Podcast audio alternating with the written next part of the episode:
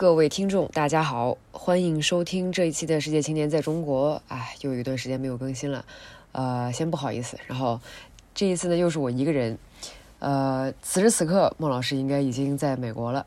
啊，需要回家一段时间看望自己的家人。那么，希望几个月之后他可以顺利的回家，再跟我们一起录制。那今天呢，呃，我们是十二月的最后一期，啊，也是二零二一年的最后一期。呃，想利用这个时间呢，跟大家讲。啊，几个故事，呃，第一个部分呢是，呃，首先我为什么开始做了这个播客，呃，同样的第二个部分呢是二零二一年我我认为对我来说最大的收获，第三个部分呢是一个彩蛋，说为什么开始做播客呢？其实这个原因呢，嗯，非常的简单，因为二零二零年呢，去年我我有一点身体不是特别好，所以那段时间，呃，我听了非常非常多的播客。呃，我不能说听的时间非常长吧，因为我在小宇宙上其实也看到了收听时间长达两千或者三千个小时的人，但是我的收听时间大概是一千零三十个、四十个小时这个样子，其中大部分都是集中在二零二零年。那么，为什么开始做播客的原因，也就是因为呃，播客影响了我非常多。呃，听播客的这个过程当中，呃，我也找到了非常多的好朋友。呃，在我生病最难受、最难过、没有办法自己开心、自己产生多巴胺的那一段时间，我无意当中呃听到了无聊斋，哇，此处要给这个教主贴一个大红花。呃，当时听到了那个播客呢，有一天我就莫名其妙的，就是本来心情非常的差，但是听到了好像是大连的那一集，应该是还是非常早的一期，呃，我就在房间里面突然破涕为笑。呃，以至于当时我周围的人都会觉得，哇，你这是怎么了？出什么事儿了？为什么突然开始笑？没事吧你？呃，但当时真的是因为，啊，听到了一个非常温暖的声音，然后让我自己开始，呃，就是听到了自己喜欢的段子，然后就开始发笑，然后让我很长时间都没有笑过的这个这样的一个状态，竟然被打开了。所以呢，就是后来因为无聊斋，然后也听了非常多其他的播客。啊，这各种各样太多了，就不说了。所以说，呃，通过呃播客呢，其实确实有达到了一个 让自己心情变得更好，同时呢，这个精神状态又好了不少，然后这个病呢，自然而然的也就好了不少。呃，后来我在二零二一年，呃，二零二零年的年中的时候，我给无聊斋，啊，写了一封非常长的一封感谢信哈，啊，然后非常有幸的，然后二零二一年年初春节的时候，呃，也跟无聊斋的几位主播录了一期。啊，当时，当时呢是呃播客之初体验，啊，可能也是因为这个开头开得非常好，所以说激发了我呃录播课的一个兴趣。我就想说，哎，那不如我自己试一试做一做。然而，这个自己试一试做一做的这种呃这个想法，不是说我突然之间一下子拍脑袋出来的，是呃在我生病那段时间，其实我已经在酝酿这件事情，我已经想了很长时间。啊，但是后来呢，就是你也知道，这个人呢，就自己自然有拖延症，是吧？就是懒癌上升，所以我呢，这个事情也就拖了很长时间。是在二零二一年的春节之后，啊，当时因为不能回家过节，我就开始认认真真的开始做播客。其实当时想通过做播客呢，呃，达到这样的一个目的，就是如何能够做一件贴近自己本真的事情。我非常希望能够表达，然后也非常希望能够找到一个呃途径能够表达出来。那么。呃，播客治好了我，我也希望能够回馈到我的 community。然后，呃，自从二零二一年的春节开始认真做播客之后呢，啊，我就开始定时、定期、定量的写作。然后呢，为了写作写得更好，我就开始找灵感，然后去看更多的书，去看更多其他各种各样的作品，开始拓宽自己的边界。那么在整理呃各种这种呃题目的这个提纲的过程当中，包括找嘉宾的这个过程当中呢，其实也慢慢的发现了。自己的一些长处和局限，那么为了保证高质量的创作呢，呃，我后来就发现，哇，创作果真是没有办法着急的一个事情，呃，我充分的意识到，这可能就会是一个缓慢的过程，呃，我之所以做不到每周更新，当然主要可能是因为懒哈，呃，可能呃，这个我也要说，就是呃，创作自己呢，它就是一个呃建楼、一个积累的这样的一个过程，呃。没有有的时候，尤其是对我来说的话，就是我必须要有一个底层的框架，然后我再往里面塞东西，然后让这个这个过程必须要足够的丰盈充实，我才会呃做出好的作品来，或者是给出好的论点，或者是起码让这些话题变得更加的丰满。因此呢，我也有点不理解，甚至我有的时候有点佩服哈，就是某一些平台或者是营销号，居然可以做到每周定时、定期、定量的更新，真的是非常的不不得了，这真的是很厉害哈。所以为了就我自己呢，可能作为一个新手来说，为了保证信息的质量和密度，我只能用最传统的方式，就是慢慢的看书，慢慢的看，慢慢的学，慢慢的写，一切都慢慢的来。我感觉大家也应该体会到我这种慢慢的啊，完全不着急的在做这个播客了哈。所以啊，感谢大家的理解。就是之所以不能。呃，更新的，就是更新的这么频繁，更新的这么，呃，on time，其实也是因为这个，就是，呃，就懒懒归低了，这个不找借口了。然后再来就是工作可能确实，呃，工作节奏一快的话，生活的节奏，其他等等等全部都要放慢，呃，然后再来就是创作确实是一个需要时间的过程，所以说只能说谢谢大家的理解。好。那同时呢，我也想解释一下，为什么播客呢选了这样的一个名字，叫做《世界青年在中国》。大家会想说，哇，世界青年到底，那那我是不是不应该听呢？呃，其实讲真哈，当我在起这个名字的时候呢，哦，这个这个也是有一些些顾虑的，但是最后我还是选了这个名字。那么首先，大家如果看到副标题的话，就会看到，呃，我是希望大家在探索世界的同时探索自己。那么每当你听到。播客的内容的时候，都会有一种不断拓展自己边界，并且找到精神彩蛋的感觉。呃，我最初呃初期的希望哈，是希望世界青年是一个充满互动的、不断突破，而且并且可以自我迭代的一个播客。呃，我呢在生活当中会经常呃获得各种各样的信息和启发，然后平静的 moment 和感动的 moment，我都会尽可能用播客传递给呃在收听的各位，然后也同时希望呢。呃，这个播客传递的不只只是声音，而也是可以通过电波传递呃我的经历，呃，然后希望大家都有一种原地不动周游世界的感觉。那么为什么叫青年呢？就是因为我坚信哈，不应该用数字或者是容貌或者是其他任何过于单一的维度来定义任何一个人。那青年呢，是人一生中最向外打开的阶段。最有能力，同时也最有意愿接受外界新事物和新思新思想的年纪。那我其实希望自己可以，无论身在何处，年龄高低，都可以永远保持着一个对外充满好奇、勇敢探索、心怀感恩、永远成长的一个状态。所以我希望，呃，说不定哈，听播客的你可能也是一样，骨子里面永远是青年，所以说你才会最后点进来听到了这个播客。呃，那。说白了，我呢是一个非常喜欢折腾的人，然后我也一直非常喜欢探索。我过去的十年当中，可能每几年就要换一个地方，然后我也是非常感激所有的这些探索给我带来的一些，呃，给我带来的这种奖励 reward。啊，那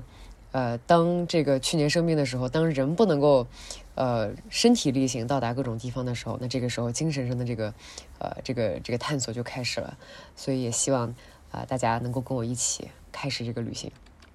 好，那么接下来的话呢，我们讲讲二零二一年最大的收获哈。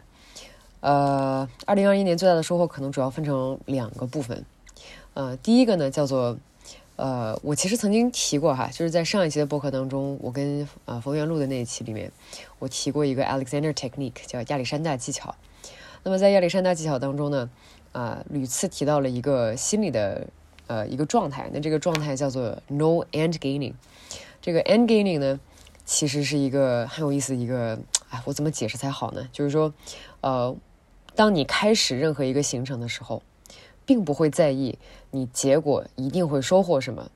而更在意的是在这个历程当中，你呃要把每一个细节，呃要把自己的 process 给做对，然后以此呢，你希望能够获得一个很好的结果。呃，这个 no ending 可能更多的是把这个重点放在过程，而不是放在结果上。啊，那当我不再把因为一个结果而开始一个历程，我我就发现哇，这个二零二一年整个这一年，我居然变得非常的松弛，我前所未有的松弛，我前所未有的感觉，不能说躺平哈，这完全不是躺平，呃，我一定会努力把这个过程当中我该把控的每一个细节全部都做好，但是对于结果来说的话，我不会强求，呃，我觉得发生的最大的一个改变可能在于，呃，我可能。呃，更在意跟我一起合作的人，呃，我们在做这件事情的时候，我们是不是把每一个步骤都做对了？呃，而结果的话呢，理论上来讲，呃，如果当我们每一个细节都把控好了，那结果应该不会太差。但是我不会强求结果一定是怎样。那当我调整了这个状态之后，我就发现哇，这一年真的过得是非常的飞起来，非常的松弛。呃，归根结底哈，这个叫什么？这个叫 trust process。那呃，同时呢，在做这个事情的同时，我发现我自己的心境发生了一点点小变化。就是以前我在做任何事情的时候呢，我不会，我不会聆听自己的声音。哇，这个说的有点太形而上了。呃，我可能会把这件事情放在了最居中的位置上，而不是把自己的一些 feedback 或者是自己的一些观察放到自己最放，或者甚至是自己放到最中间的地方。那但是呢，当我去。呃，这种结束了 end gaming 的这个过程之后，哎，我就发现，我把我自己慢慢慢慢的又放到了一个更居中的地方。呃，后来查到了一个这个一个一个特定的一个词组哈，用来描述这个东西，这个东西叫什么？叫 centering yourself。呃，就是说，呃，我相信我自己的判断，然后同时呢，我也相信我对这一个事情的一个 feedback。啊，当做了任何事情之后的话，我会跟我自己先去 check 一下。看我自己觉得这个事情的完成情况到底是如何，看一下我的感觉到底是如何。就无论是理性上的还是感性上的，都多多少少问一问自己，啊，看自己有没有呃任何其他的一些 feedback。哦，有的时候呢，呃，可能大家啊非常注重就是怎么说呢，就是观察这个外在的这个细节。但说实在话，嗯，当你停下来的时候，决定给你自己一个机会，听听自己的声音的话，这个也是非常难得的一个练习哈。其实应该多来一来。好，那另外的话呢，就是你看，现在我们已经不追求结果，对吧？我们注重这个过程，同时呢，啊，我们也把自己放到最中央的地方，这 center itself。然后我就发现，我需要一个，我需要给我自己创造一个一个更让适更适于我自己做更好决定的一个呃状态。那呃，我在努力给我自己营造一个没有杂音的，然后可以让我看清楚。呃，事物本来面貌的这样的一个状态，呃，然后呢，我我非常坚信哈，就是我们是可以生活在一个并没有杂音的世界的，啊，那这个如何去除我生生活当中本来就有的杂音呢？啊，那只是杂音可能就分成了两种，第一种呢，就是这种物理的 physical 的这个杂音，就是你听得到的那种，然后另外的呢，就是说，嗯，是一种所谓的 mental 的杂音，就是，呃，可能更多的是，呃，你如何集中注意力。或者是如何把精神当中这些，呃，试图呃分散你注意力的这些因素，呃，给抛开。那先说第一点，就是这个 physical 的这个杂音。首先呢，我呢这个孩子呢，我这个熊孩子就是比较听觉洁癖的一个人。呃，如果把我放在一个呃不太嘈杂的一个环境当中，呃，可能有的人呢很容易呃把你的那个对话和后面的那些背景音给区分开来。但是作为听觉洁癖的我，就是前景的音和后景的这个和背景音其实是一样大小的，就是我很难去，就是我基本上都可以听得到，就是而且可能正在跟我对话的这一个，这个这这个人的声音是最大的，而且也是最环绕立体声，最让我无法就是我我我没有办法把我自己从其他的杂音当中给抽离出来，这可能也好也不好。那我就会发现，那如果是这样的话。如果不把我自己放在一个绝对安静的环境当中的话，我的生活当中其实大部分可能都是各种各样的杂音，而且在不停的在分散你的注意力，你就没有办法进入一个，比如说深度思考或者是高动机、高度集中注意力的这样的一个状态。我举个例子，呃，我最怕、最害怕、最害怕的就是去朋友的 party，为啥呢？不是说我不喜欢这个朋友啊，而是说，呃，第一是，呃，一般呢，像这样的地方，呃。背景音就已经很大，我指的是音乐。那么二来的话呢，我需要很大声的去跟我想打招呼的或者是我想对话的这些朋友去讲话。那这个时候其实就要求我用喊的方式去讲话，然后我要非常认真的去听他在是跟我讲什么内容。那同时呢，可能周围还有另外的一些其他的这个人在讲话，可能被迫的我也被最后给收集进来了。所以说，这个 physical 的杂音我是非常非常害怕的。那有的时候我对 physical 的杂音会敏感到什么程度？就是如果到了某一个时间段，我需要独处，我需要一个人就是什么都不听的情况下，如果这个时候旁边还有人在讲话的话，通常情况下我会直接撤离这个现场，就不听了。第二种情况就是，如果我实在是没有办法撤离这个现场的话，我会尽可能的，就如果我耳机在的话，我就会戴上耳机，然后我会就是试图让我自己脱离那个状态。但是，哎，这没有办法，这可能归根结底是一个我，我可能还是一个需要自己时间的人吧。呵呵呃，好，这是 physical 的杂音。那么另外一个部分，关于 mental 的这个杂音又怎么样处理呢？就是说，呃，我发现可能尤其是在呃我第一次接触这种智能手机，应该是在大学之后。呃，我还挺庆幸在大学之后才接触这种智能手机的，呃，度过了一个非常集中注意力的初中、高中和大学的前半段。啊，完了一下，历史感出来了。那。呃，当这个我我尤其是发现回国工作了之后呢，嗯，这个永远都有非常多的信息是集中在手机上，而且需要处理的。呃，我把我已经尽可能把我能关掉的关掉的 notification 全部都关掉了。那即便是这样，呃，即便我把外在的这个噪音降低到最低，我发现，呃，内在的这种想碰手机或者是想去关注一下呃其他的这一些屏幕或者是平台的这种心情。啊，就就就感觉好像在平静的湖水之间，这个时候突然之间来这来了一只猴子，然后想说这个猴子就哇浑身瘙痒，然后浑就想跳到这个水里面去，就是把自己洗干净，然后凉快凉快。所以我就一直在不停的克制，在克制，然后去尽可能去克制 mental 的这种杂音，去去 take over，呃，去去占领我的这个这种意志哈。所以。呃，我呢，呃，发现，呃，在有一些情况下，我是可以避免 mental 的杂音的。比如说，这个在高度集中注意力的写作呀，或者是处理数字的时候，呃，我是非常容易去去掉这种杂音的。就包括有的时候在跟人聊天，我呢其实是非常喜欢跟人聊天的。我刚刚讲那种 party 的情况，完全是一个特例，是因为我不喜欢在声音很大的情况下跟别人聊天。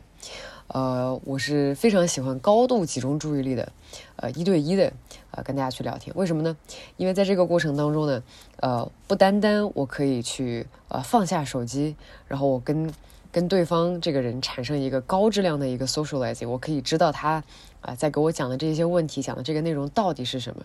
那除了 verbal 的这些内容的话，其实还有很多 non-verbal 的这个内容是在不集中精力的情况下完全没有办法去 pick up 的。就举个例子哈，比如说。呃，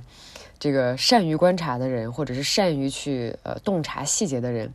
那呃你会很轻易的去了解到，就是对方在跟你讲话的时候，呃他的肢体语言如何，他的眼神如何，啊他周围的变化如何，或者他心情的变化如何。其实这一些啊是非常呃复杂的一些，就是格如果你听过格格那一期的话，你就会知道啊，这个叫什么。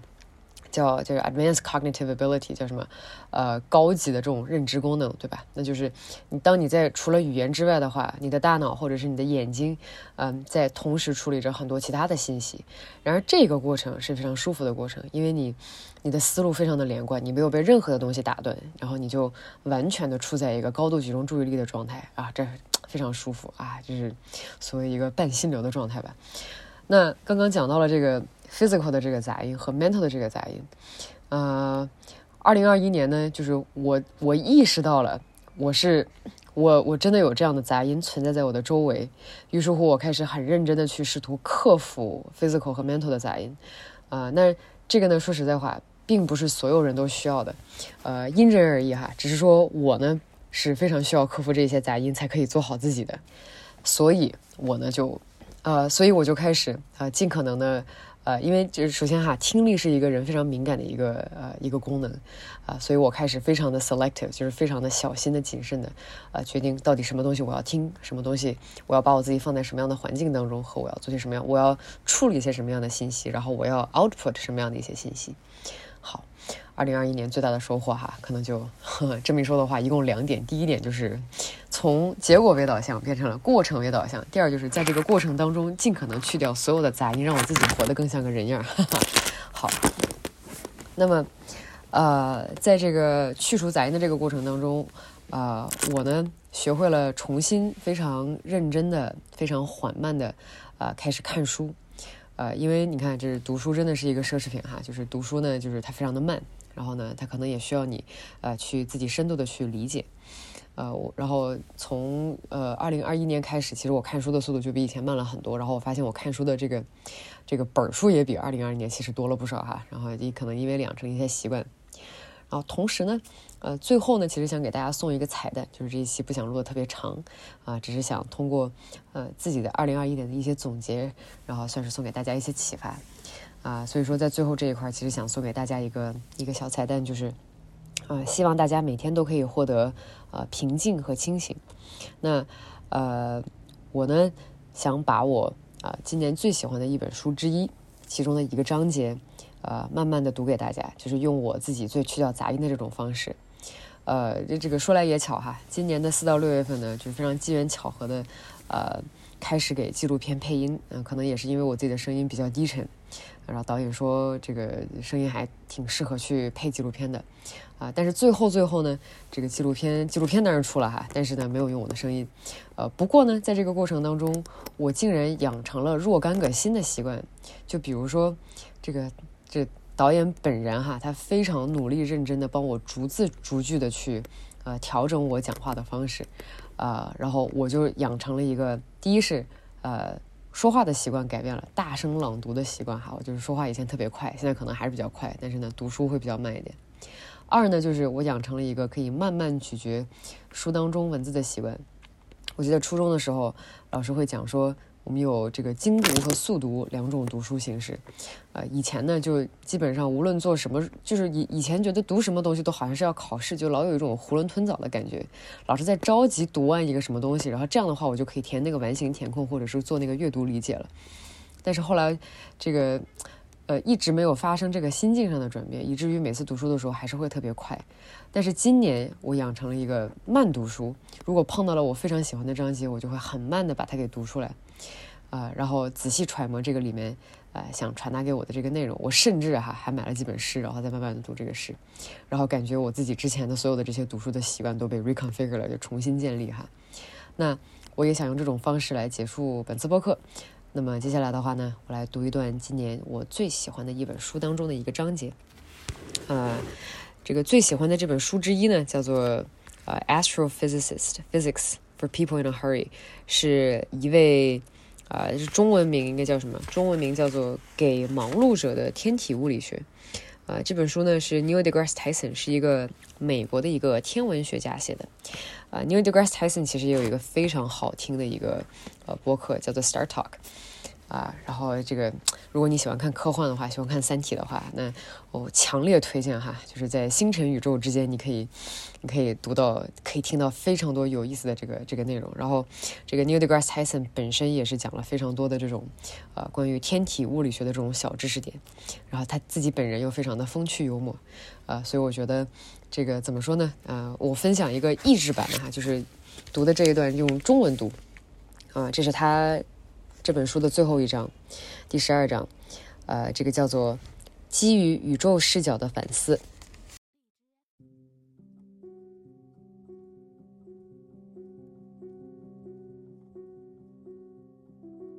早在有人知道宇宙有一个开端之前，在我们知道离地球最近的大星系有两百万光年之前，在我们知道恒星如何发光或原子是否存在之前。詹姆斯·弗格森对他最喜欢的科学的热情介绍是如此真切，而且他说的话，除了18世纪的修辞，听起来就像是昨天写的。但是谁会这样想呢？谁会来欢呼庆祝这个有关生命的宇宙视角？不是移民而来的农场工人，不是血汗工厂的工人，当然也不是在垃圾堆里翻找食物的流浪汉。你需要的是不必为了生存而付出全部的时间的那种奢侈。你需要生活在政府重视探索人类在宇宙中的地位的国家。你需要生活在其中的知识追求可以让你做出前沿发现，并且你的发现可以被正常传播的社会。以这些作为标准，工业化国家的大多数公民做的都很好。然而，这种宇宙视角也伴随着隐性的代价。当我跨越几千千米去旅行，只为了在日全食期间，在快速移动的月球阴影里度过一小会儿，有时我会忽视地球。当我静下心来思索我们膨胀的宇宙，嵌在不断延延伸的四维时空中的众多星系急速飞离彼此，有时我会忘记无数行走在这个地球上的人还没有食物和住所，而且其中儿童的比例超乎寻常。当我跟踪小行星、彗星和行星的轨道时，他们每一个都是由引力精心策划的宇宙芭蕾舞剧中旋转的舞者。有时我会忘记太多的人的所作所为，他们无视地球大气、海洋和陆地之间微妙的相互作用，而其后果将导致我们的孩子和孩子的孩子付出健康和幸福的代价。有时我会忘记。掌握权势的那些人很少会尽他们所能去帮助那些无法自救的人。我偶尔会忘记这些事情，因为无论世界有多大，在我们的情感上，在我们的思想里，在我们超大的数字天图里，宇宙总是更大的。对有些人来说，这是个令人沮丧的想法，但对我来说，这是一个获得解放的想法。想想一个成年人如何看待孩子们认为大不了的创伤：打翻的牛奶、摔坏的玩具、擦伤的膝盖。作为成年人，我们知道孩子对什么是真正的问题一无所知，因为缺乏经验，大大的限制了他们作为儿童的观念。孩子们还不知道，这个世界不是围着他们转的。作为成年人，我们是否也敢于向自己承认，我们也有一个共同的不成熟的观念？我们是否敢于承认，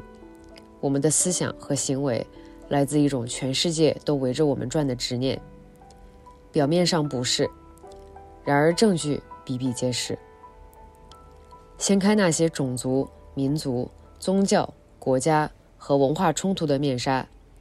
你会发现。人类的自负正在不断膨胀。现在想象一个世界，其中每个人，特别是有权势和影响力的人，对我们在宇宙中的位置拥有开阔的眼界。如果从这个视角出发，我们的问题就会缩小，或者根本不会出现。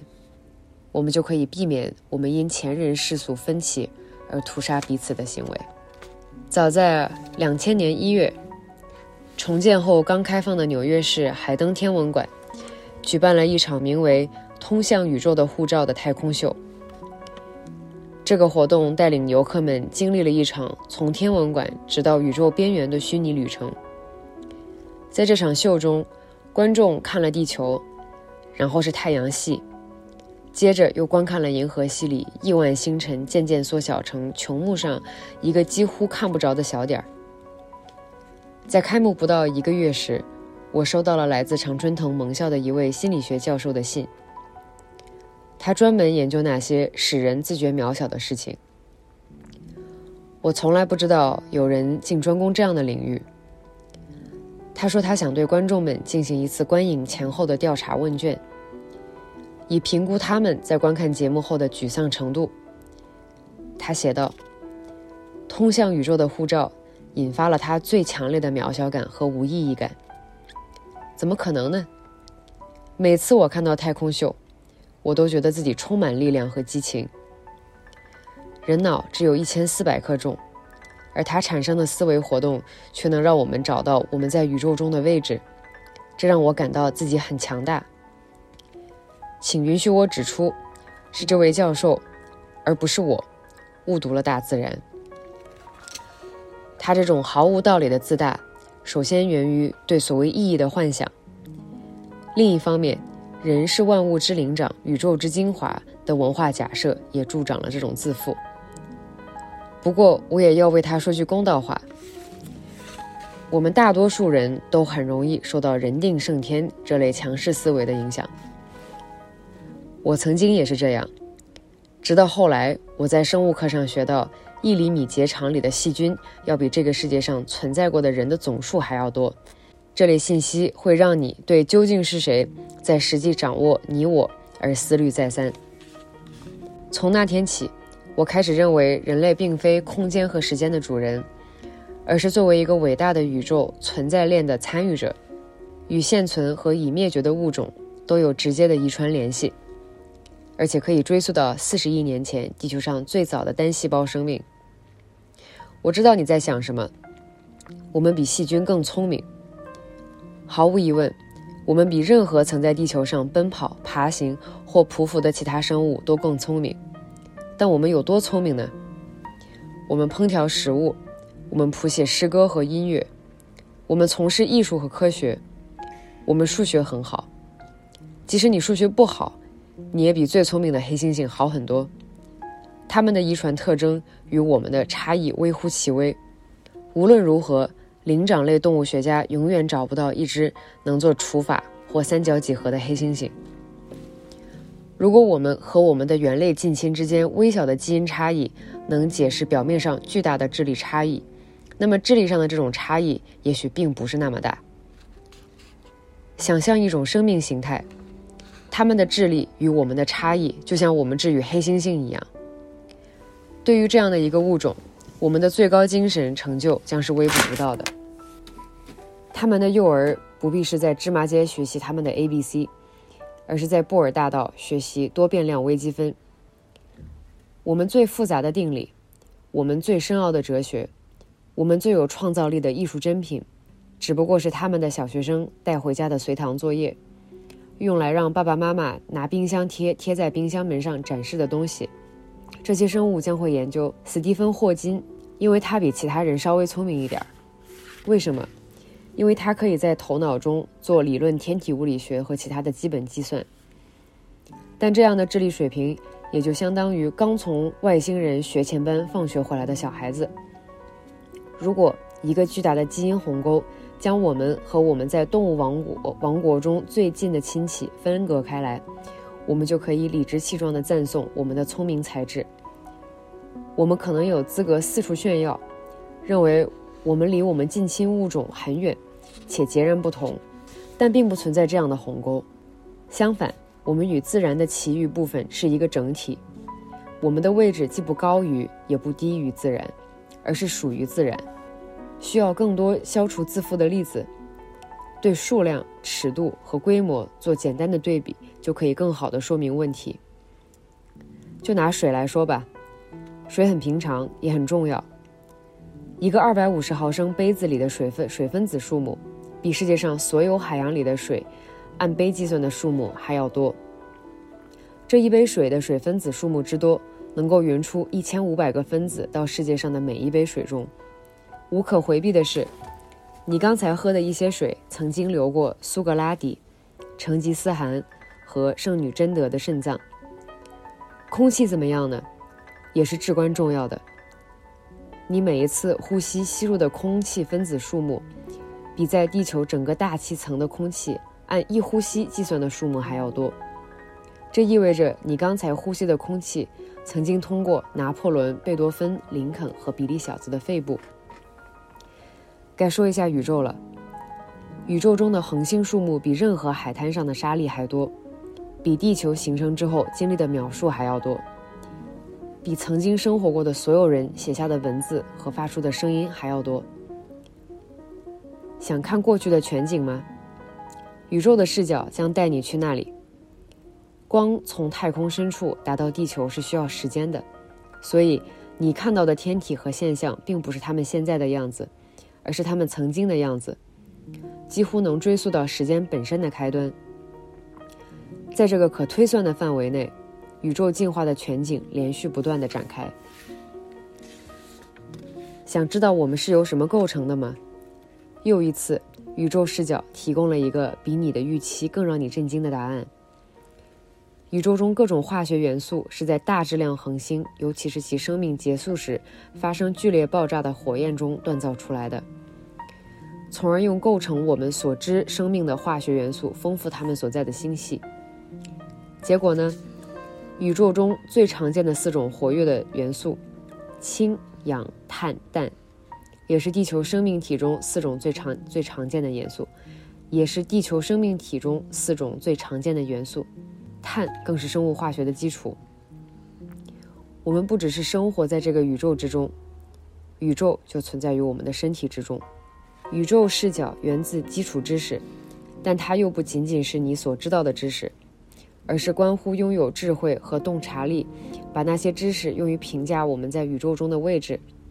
它的特征是显而易见的。宇宙视角来自科学的前沿，但它并不是仅仅科学家独占的，它属于每个人。宇宙视角是谦逊的，宇宙视角是精神上的，甚至是救赎的，但不是宗教的。宇宙视角让我们的头脑对非凡的想法保持开放，但又不至于使我们的脑洞太大，以至于容易轻信我们被告知的任何事。宇宙视角使我们睁开眼睛看宇宙，它不是被设计用于抚育生命的慈爱摇篮，而是一个寒冷、孤独、充满危险的地方。迫使我们重新评估所有人对彼此的价值。宇宙视角表明，地球是一颗尘埃，但它是一颗珍贵的尘埃。目前，它是我们唯一的家园。宇宙视角在行星、卫星、恒星和星云的图像中发现着美，同时也颂扬着塑造它们的物理定律。宇宙视角使我们的眼界能够超越我们的环境。让我们超越寻找食物、住所和伴侣的原始需求。宇宙视角提醒我们，在没有空气的太空中，旗帜不会飘扬。这也许是象征着，在太空探索中，我们不必掺杂进任何狂热的爱国情绪。宇宙视角不仅包含了我们与地球上所有生命的遗传亲缘关系。而且也珍视我们与宇宙中任何尚未发现的生命之间的化学亲缘关系，以及我们与宇宙本身的原子亲缘关系。我们每一个人如果至少一周一次，即使不能一天一次，思考在我们面前有什么宇宙真理未被发现，也许就会诞生一位聪明的思想家，一个巧妙的实验，或一个充满创新的太空项目。我们可能会进一步思考，那些发现将来有一天会如何改变地球上的生命。如果没有这样的好奇心，我们就跟着那些守着能满足自己所需要的十几亩地，因而表示没有必要出门冒险的旧时代农夫没有什么区别。然而，如我们所有的祖先都如此认为，那些农夫就会仍然是用棍子和石头追逐晚餐的穴居人。在我们短暂停留在这个星球上的这段时间，我们欠我们自己和我们后代一次探险的机会。部分原因是探索本身的乐趣，但还有一个更高尚的理由。当我们对宇宙的认识停止增长的那一天，我们就有可能面临着倒退到幼童式观点的风险，即我们固执地以为宇宙仍然围绕着我们转，在那个不容乐观的世界里。拥有武器却资源匮乏的人和国家，将基于他们浅陋而狭隘的偏见采取行动，而那将是人类启蒙的劫难。直到一个充满远见，从而能够再次拥抱而不是畏惧宇宙的视角的新文化的兴起。感谢大家的收听，下一期再见。